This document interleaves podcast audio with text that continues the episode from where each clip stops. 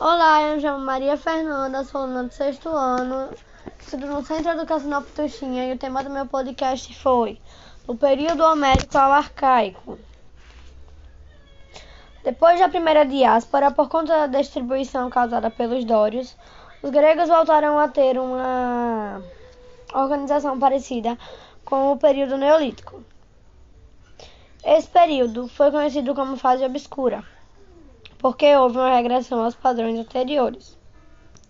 Por conta do surgimento das cidades gregas, a escrita caiu em desuso, a arte perdeu sua riqueza, a organização da política voltou aos pequenos clãs. E esses clãs dividiam-se em gênos, ou também comunidades gentílicas.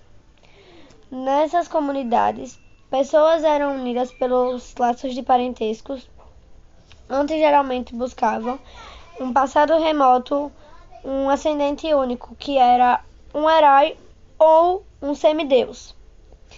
Nessa sociedade, cada um tinha o seu papel, que era escolhido pelo chefe, e quem não o cumprisse seria expulso. É... Bom, os gênios era um tipo de família que era formada por várias outras famílias que se consideravam parentes e também moravam na mesma terra. Todos trabalhavam entre si e distribuíam entre si o produto do trabalho. Cada um dos gênios produzia tudo o que necessitava.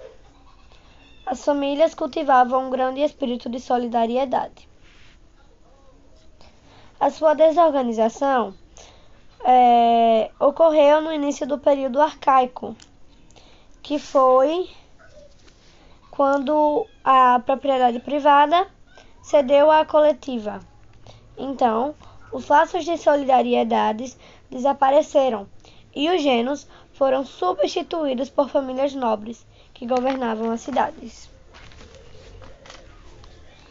O período recebeu seu nome de Homérico por conta dos poemas de, Homero, Liada e também Odisseia. O primeiro é, fala sobre a guerra de Troia e o segundo fala sobre o retorno de Ulisses em sua terra natal. Troia era uma cidade importante, era uma cidade importante comercial e há historiadores que acreditam que ela é uma cidade mito mitológica. Bom, as frátrias. As frátrias eram aquisições formadas pelas pelos proprietários de terra para lidar com as constantes crises que surgiram com os conflitos criados pelo surgimento da propriedade privada. A segunda diáspora foi um movimento de fuga dos gregos para fundar colônias no Mediterrâneo.